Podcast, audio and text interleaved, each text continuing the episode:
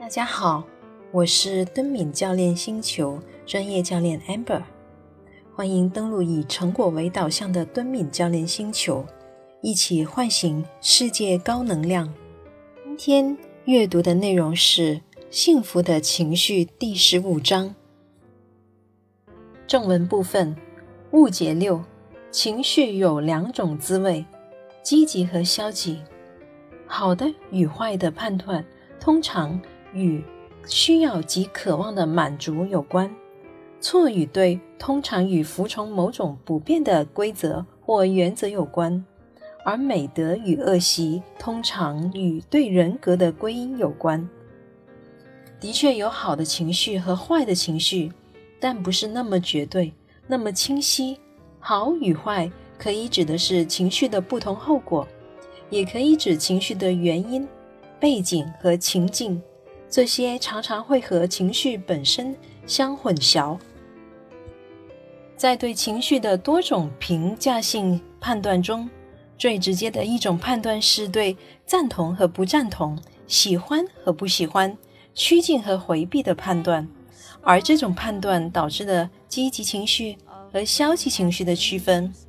这里暗含着一个观点，那就是有些情绪是好的情绪，对你有益。而另一些情绪则是坏的，对你有害。这种过于简单化的区分，实质上让我们有了新的借口，即我们又找到了一个理由来看清情绪对我们的重要性。情绪不是非黑即白的，显然有些东西会得到好的评价，有些则会得到不好的评价。我们是一群喜欢评价的生物。即使是单细胞的有机体，也会趋近一些物质，而对一些敬而远之。许多哲学家和心理学家都认为，快乐和痛苦乃是所有情绪的核心，并且提供了一个区分不同情绪的绝佳途径。但这一次我们又错了，因为我们并没有真正欣赏到情绪的复杂和微妙之处。对于大多数情绪而言，构成他们的判断完全是混合的，即便是那些带有明显利弊性质的情绪也是如此。这就像我年迈的老师曾经说过的那样，用这样一种头脑简单的术语来思考，就像是在美术馆中欣赏美妙的画作时，你只允许被说很棒或很烂。我并不是否认即兴或对立面的存在。而是说存在着许多类型的极性和对立面，在下面的表中，我总结了其中的一部分：积极、好的，给我带来快乐，让我感到愉快；对的，是一种美德；趋近、赞同、促进活动；健康的，让我感动、平静而舒适；促进幸福。对他人抱有积极的态度，对自我抱有积极的态度，对关系抱有积极的态度。他人具有更高的地位，我具有更高的地位，你具有更高的地位。这是你的功劳，这是我的功劳。消极、坏的，给我带来痛苦，让我感到悲伤。错的，是一种恶习，回避。不赞同、削弱活动、不健康的，让我感到难受，导致不幸。对其他人抱有消极的态度，对自我抱有消极的态度，对关系抱有消极的态度。他人具有更低的地位，我具有更低的地位，你具有更低的地位。这是你的责任，这是我的责任。一眼看不透的是情绪。简而言之，构成不同情绪的判断会对很多事实进行评估。现在，让我们以典型的积极情绪——爱为例。爱被认为对人是有益的，但一个不幸的事实是，爱在有些时候对你来说是相当有害的，尤其是当这种爱是一种错误的爱时。当这种爱变得越发强烈而偏执的时候，它是不会带来任何好处的。另外，对许多人来说，愤怒的感觉很不好，也许是因为愤怒所带来的不愉快，也许是因为预期到不好的后果。但事实上，许多人是很享受愤怒的，无论他们自己是否承认这一点。很多人觉得愤怒会让人有活力，而且发怒也是对自尊的一种暂时的提升。我们还知道，医学研究表明，愤怒会增加心脏病发作的可能性。但是，造成这一局面的很有可能是没有被表达的愤怒，而不是愤怒本身。那么，一种情绪是积极的还是消极的，是否取决于它会让人有什么样的感受？是否取决于它能否为社会所推崇？是否取决于它对你的健康是有益还是有害？所有这些考虑之间都有很大的不同，把它们混为一谈是不明智的。有的情绪可能会包含着对其对象的积极态度，例如为自己感到骄傲，但这种情绪本身可能会受到严厉的批评。骄傲。被归为七宗罪之一。有的情绪可能对其对象和自己有消极的态度，比如恐惧。但是我在早些时候就提出，这种情绪对于我们的幸福来说是绝对必要的。简而言之，很少有情绪可以用简单的效价来说明。积极和消极的效价一直以来都是和不同的观点联系在一起的，例如。和健康有关的积极会在医学文献中得到更多的描述，而那些和美德相关的急性则更常见于伦理和道德著作中。一种情绪在伦理层面是积极的还是消极的，则取决于伦理和文化。骄傲在基督教伦理中是一种致命的罪恶，但是它在希腊伦理中则是一种美德。什么是好？什么是坏？积极和消极背后的评估，很多都是和好与坏、对与错、美德与恶习相关的。但是，好与坏、对与错、美德还是恶习，并不共享相同的道德准绳，有时甚至还是对立的。好与坏的判断通常与需要及渴望的满足有关，错与对通常与服从某种。普遍的规则或原则有关，而美德与恶习通常与对人格的归因有关。所以说，谈论好与坏、对与错、美德与恶习，是在谈论三种不同的事情。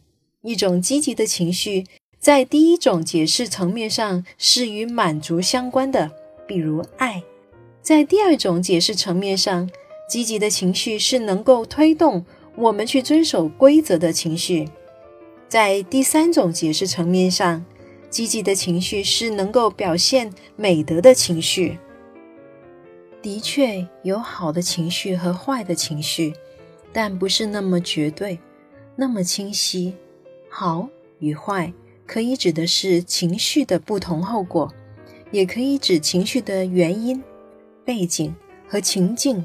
这些常常会和情绪本身相混淆。例如，恐惧常被认为是一种消极的情绪，也是一种不好的情绪。那是因为激发恐惧的情境对人有威胁。但是，我们并不能说，由于激发恐惧的情境对我们是有害的，所以恐惧对我们就是有害的。种情绪可能有道德或不道德的后果。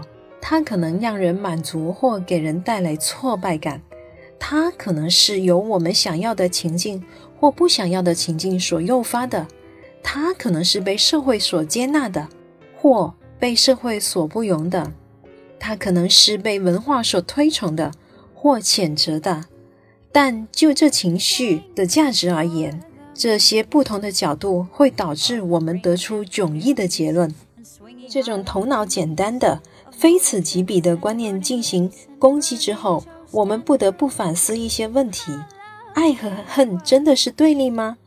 我们心知肚明，他们之间有多么相似，他们都包含了一种对等的关系，它们都关乎一种亲密感以及对相互重要性的承认。